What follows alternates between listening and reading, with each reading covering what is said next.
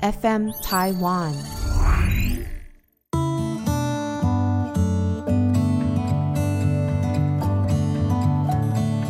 各位听众，大家好，欢迎收听《心理不用学》，我是陈永怡。你今天好吗？今天呢，我们要延续上一次来到我们节目当中特别的来宾，在一般人眼中很特别，是因为他是全球人寿的董事长林文慧。对于我来讲，他很特别，是因为他是我小学同班同学，坐在我隔壁好多年的。那林文慧，欢迎你再次来到我们的节目当中。好，谢谢陈红怡，各位观众，大家好。OK，你看。我们现在还是一定要直呼名讳才会习惯。那这个要叫他这个文慧，我都会觉得有点起鸡皮疙瘩，所以要这个连名带姓叫才有 feel。嗯。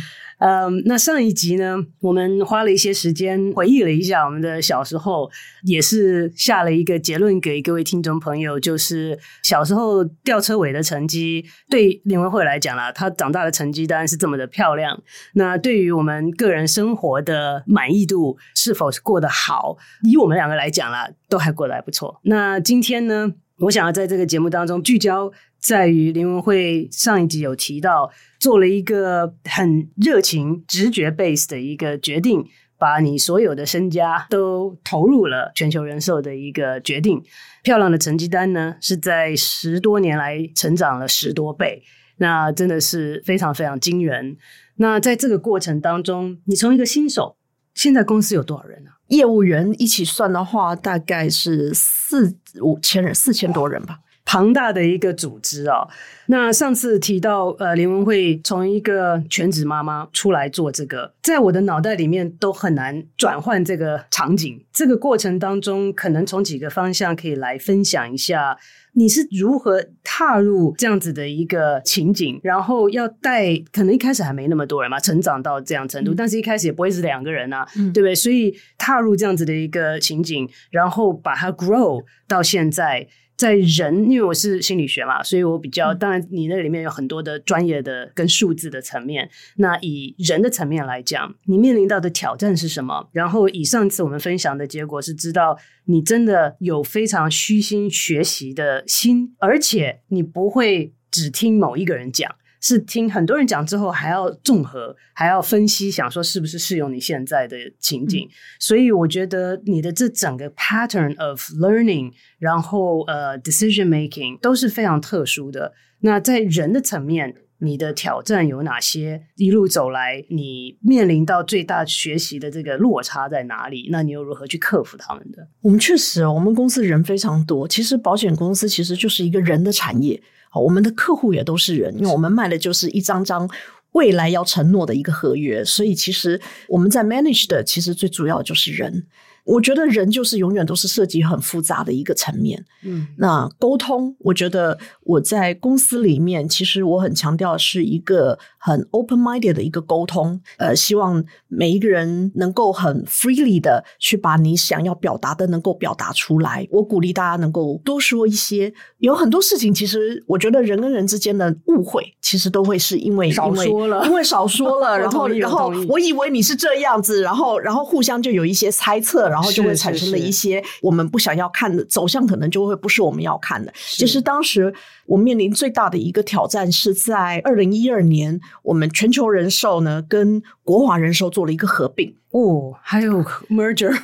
对我们，我们合并了一个啊，国华人寿原先是一家问题保险公司，然后是被政府接管、被金管会接管的一家公司。那我们标售下来之后，两家公司做一个合并，但是当时呢，两家公司的资产规模相当，人数也相当，所以等于是公司突然成长了一倍，那人数也成长了一倍。可是在这时候呢，因为原来的全球因为是外商公司出来的体系，所以大家的 mindset 其实就跟外商比较接近，是是，可是国华人寿是一家很台湾本地商的一家公司，哦、所以有非常奇异的企业文化。对，对，所以面临最大最大的挑战，应该就是在我怎么把这两个团队变成一个团队。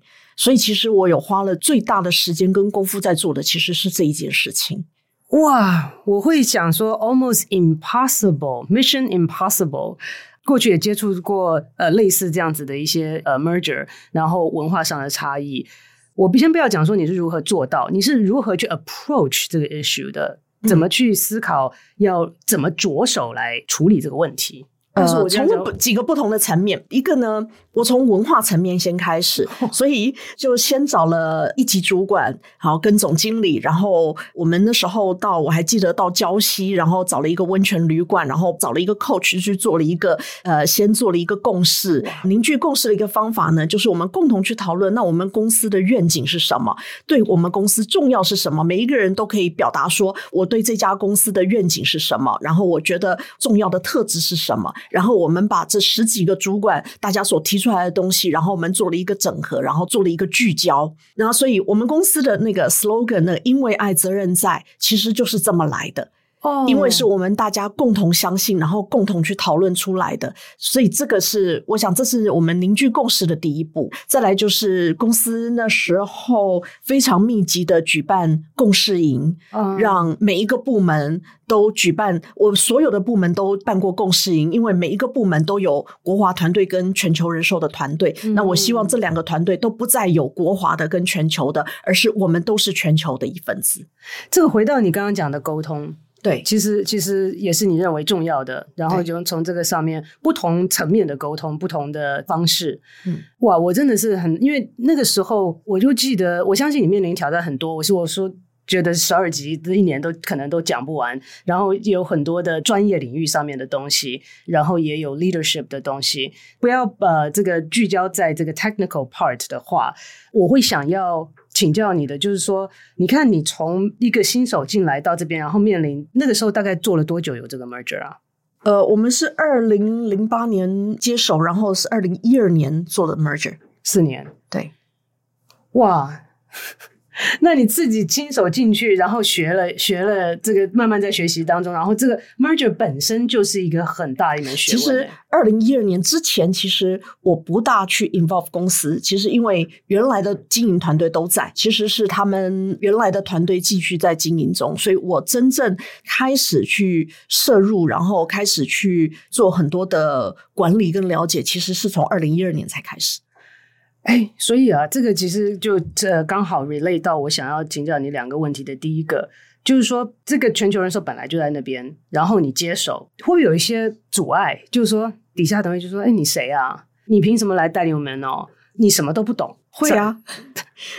你怎么去克服这样子？我还记得那时候我还听过，当然不是我亲耳听到了，可是确实有一些有一些耳语啊，就是说不过就是个家庭主妇。当时听到这种这样子的一个评论，心里会有一些不愉快。当然，可是这种不愉快反而会是另外一种动力。动力其实呢，就是你才会这样。反正 expectation 的基准这么低，不管我做什么，应该都会比现在更好。你看，我觉得你的你的 viewpoint 真的就是 atypical，就是不是很典型的。所以好不不好意思打打断你继续。嗯，所以那时候我想我不懂也是事实，所以我觉得我可以先放下那个所谓的面子。哇，我会愿意去直接去找了不同的主管。跟他说：“我不是很懂，你告诉我，哇，为什么是这样子？你为什么要做这样子的一个决定？所以你你为什么是这样子？对，我愿意听。你为什么会是做这样的 proposal？嗯嗯，那他告诉我的东西，他每讲一次，我一定会多懂一些。可是他他讲过来的东西，我我不是说我会再去找外面的前辈吗？我就会拿着这个东西，把他讲的东西试着自己再说一次，说给那位前辈听。”所以我可能没有说的很清楚，因为我听到的东西，也许我只说了个七成，嗯嗯，那有三成的东西其实没听懂。嗯，可是在我在诉说的过程，其实就会让我再多了解一些。那那位前辈就会再给我额外的一些指导。那他的那个指导，我也会再回过头再去找那位主管，把前辈说的东西，我也再问一下。那我问，并不是去质疑说你为什么做出来的决策，为什么没有考虑到哪些哪些啊？因为全。前辈明明就跟我说还有什么点你没看到，我不会是这样子去陈述这件事情，而是说，如果是从什么样什么样的角度，那你的看法又是怎么样？哇！所以我都是用一种去请意的一个态度去跟这些主管们去做沟通。那一次一次之后，我应该学习能力也还算蛮强的，所以他们会觉得说，是超强的，哦，你怎么都听懂了？所以他们会觉得我听懂了这件事情，对他们来说是也是令他们觉得 impressive 的一个地方。嗯嗯那在这个过程当中，因为我就学着开始问很多的问题，问问题也是一种学习的过程，是是是非常重要。从我问问题的当中，如果你看到有哪一个问题，他们需要比较慎重的去回答，那你就知道你问到重点了。哇，实在是非常非常值得学习的一个一段经验哦。其实刚刚我问你的时候，你好像感觉可能是上一世纪的事情，所以要想一下。但是这对你来说，一切都是这么的自然。但是对我来讲，从一个旁观者来讲，这个真的就是你的性格跟你的本性，其实里面也展现了超级高的 EQ。那这些都不用去把它分析啊，就是说如果把它拆开来，有很多很多可以去分析的地方。但是这样子的一个组合，我所看到的过程就是。你选择进入一个不熟悉的情境，嗯、那高风险，然后你所有的家当都在里面，希望是只许成功不许失败。那面临到的是既有的里面的一些团队，对你可以理解的产生很多质疑，然后呢也会有些传说，但是你克服它，你刚刚讲的，你第一步就是说，啊、他们讲的也是事实。嗯，所以你没有很 defensive 的第一步就要去 fight back，你就是说哦，他们讲的也是事实。所以我在你身上看到很多 rational 的，就是说你的情绪啊，我看到的是你那个热情，就是我投入的时候的热情。对于人对你的这些负面的东西，至少你刚刚讲的过程当中啦，我看到你是先很理性的去说哦，他们讲的也是事实，那我不懂也是事实，那我如何？那我就解决问题。对我 解决问题，对我如何能够从不懂变成懂？那所以你乐意聆听他们，那也把他们对你的质疑跟他们对你的一些可能一些阻碍的这些感觉 defense 能够降低一些。嗯、那在这过程当中，我看到现在的结果啦，至少 overall 来讲，已经成功的 earn 他们的 trust，earn 他们的 respect。嗯，所以我们常常讲是说，这个 trust 跟 respect 是 earn 的，不是 position 得来的。是的。这个就是我要想要请教你的第二个问题。对于新来的员工来讲，他们就没有这个过程嘛？那、嗯、来了就已经是林董这样子了，那会怕怕的嘛？因为董事长嘛，哈。今天不要讲说你跟一个 entry level，你跟一个你底下亲近的 leadership position 的人来讲，因为我觉得你是思考的方式跟 pattern 都蛮 creative 的，就是不太典型。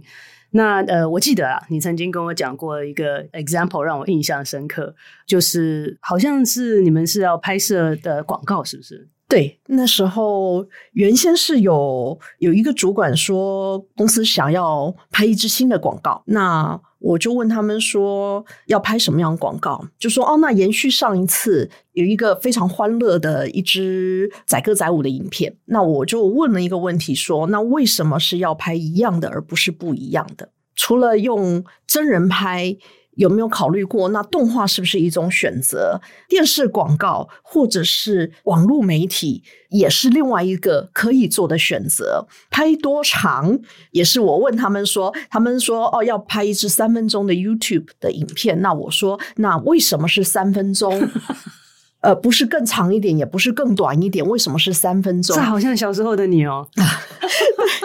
那我就问他们说：“那你知道大家在看 YouTube 的最佳专注力是多长的时间？”结果因为那是第一次他们来跟我提这个的时候，他们没有准备好这些问题，所以一整个的惊吓。对啊，完全没办法回应嘛。对。但是其实我我问这些问题，并不是我心里有一个既定的答案，而是我只是提问，然后希望说我们在做一个决策的时候，其实是方方面面都思考过而产出来的一个结果。是，那这样的结果不一定跟我心里所想的是一样。不一样也没关系，但是是我们大家都有想过去评估过而产生的。我想经过这样的 process 做出来的会是比较成熟的 decision，也比较不会当然太大的错误。我记得那时候你讲说，你讲了他们就惊吓嘛，然后惊吓之后就赶快回去重做，然后重做就回来就提说，哎，我们这次提什么动画什么的。对，因为他们原先说是真人拍摄嘛，我问他说那为什么不是动画？回去以后他们就做了一次动画出来，我就问他说那为什么是动画？他们就说说不是你说的吗？没有啊，我只有问你为什么。什么 我理解，我理解。可是各位听众朋友听到这边，你可以想象，如果你今天是林董下面的这个团队的话，呃，是会有一些不习惯，因为我可以想象，就是说，好，我提了个计划，然后你问我这些问题，fair enough，对不对？你问我，那我可能猜测是你想要动画。所以我就回去做了个动画回来。你今天怎么又问我说为什么要动画？不是你讲的。但是呢，knowing 林文慧，我就非常的可以理解，他只是要问问题而已。She just wants to know 你为什么要这样子做。我稍微的 hook back to education，这个跟我们的 education 其实也是有相当程度的关联。有没有标准答案？然后呢，是不是以前的人这样做，现在的不用问问题就继续这样做？但是你就颠覆了这些，然后还我是说，好在呃，这个在这样子的教育环境底下，也没有掩盖你这样子很好奇要问问题，然后不同想法的本性。那我相信，在你跟团队的磨合当中，他们需要一段时间来适应跟理解你的方式。刚开始确实都会有一段过程，但是经过这样子的一个过程。我觉得我们大家都成长了，就是透过这样子的一个询问，其实对我自己也是一个学习。对团队来讲，他们其实也透过这样子，接下来他们要考虑的事情，他们也学会了会更周到的去看各种的不同的可能性，去做好更完整的一个评估。嗯。我是很鼓励大家在企业里面保持一个好奇心，然后持续的学习。我希望每一个人在公司里面都能够持续的学习，持续的成长。哇，真是不容易。我听到这个什么 lifelong learning，常常都觉得是个 slogan。那但是呢，你自己从自身做起，好像在每一个机会，你都会抓住学习的一个机会。嗯，呃、我觉得成就感也是来自这里，是吗？不会来自于我都不会，呃、我都不会，一点成就都没有。可是你看，所以对你来讲是这么自然。碰到都不会的时候，很多人会说：“那我都不会，我就很挫折。”可是你是我都不会，我要学。对呀、在你学会的那一刹那，你不觉得那是最大的 reward 吗？可以是，如果有学会的那一刹那，是啦，我觉得真的是很很不容易。所以从你自身做起，我也是从在你们那边的有几次接触的跟员工演讲的时候，呃，发现他们很有自发性的。我后来才知道，这些演讲不是公司办的，是他们至少我去的那有一次是自发性的，所以这个文化不知不觉的就建立起来了。你觉得对于现在这么大的一个公司，这么多的员工，你可能比较多接触的是你的领导团队了。嗯，那你会不会有机会接触到一些跟我们不同世代的年轻人？然后这些我只是好奇啊，就是说看到在你的公司里面，你觉得要过得开心，要做得好。除了你刚刚提到的这个 learning 之外啦，有没有任何其他你会建议可以培养的一些特质？我觉得正向乐观是一个很重要的一个特质。如果你碰到一件事情，你就先用负面的一些心态的话，一开始就采取一个负面的解读的话，很难把事情做好。所以正向乐观是一个很重要的特质。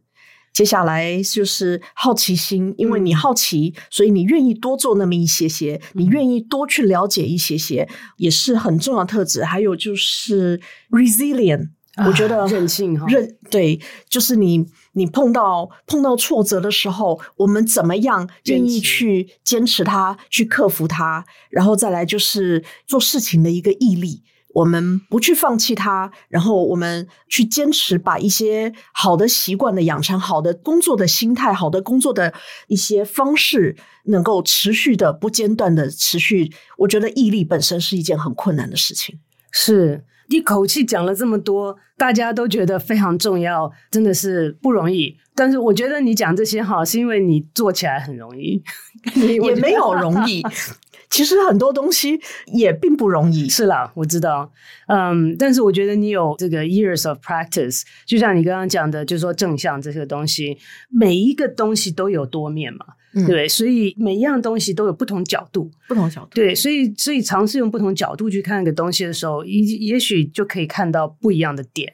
我觉得你你 you make it seem easy 啊，就这样子说好了。就说对你来讲，either 是天生，然后再加上后天的 practice，就是说对你来讲是 well practice 的感觉。现在的这个呃年轻人呢，抗压性。好，你现在还要再加一个。抗压性，抗压性，呃，压力其实是一个很好的动力。啊。这个是讲到我的心坎里面去了，但是呢，我跟这个林文慧这个话匣子打开来会很难合起来。在我想要收尾的时候，你讲了这么多，刚好又可以开很多头的地方，呃，每一个都是你另外一个主题了。真的，真的，而且真的是讲到我心里面去了。当然，压力是我是我的热爱，然后我非常同意你，压力其实是一个好的东西，看你怎么样去管理它，去使用它了。嗯、那其实呢，我会觉得林文慧这样子的侃侃而谈，让让这些我们都觉得很重要的特质，在他身上展现出来，感觉好像很容易。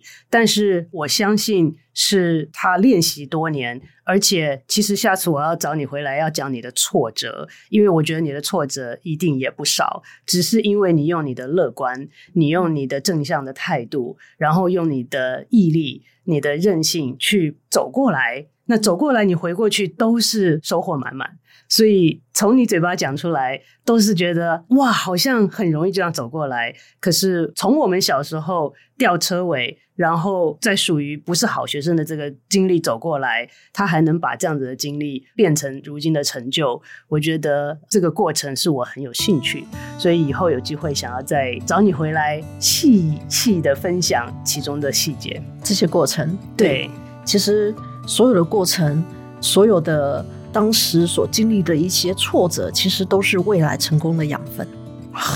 哇，这个真的是讲的真的是非常非常的棒。那我们还有很多呃以后的机会，希望能够再能够 catch up。那今天这个时间的关系，我们的节目就进行到这边。今天再次谢谢林文慧来到我们的节目当中，呃，也谢谢各位听众朋友的收听。我们下周再见，拜拜，拜拜，拜拜。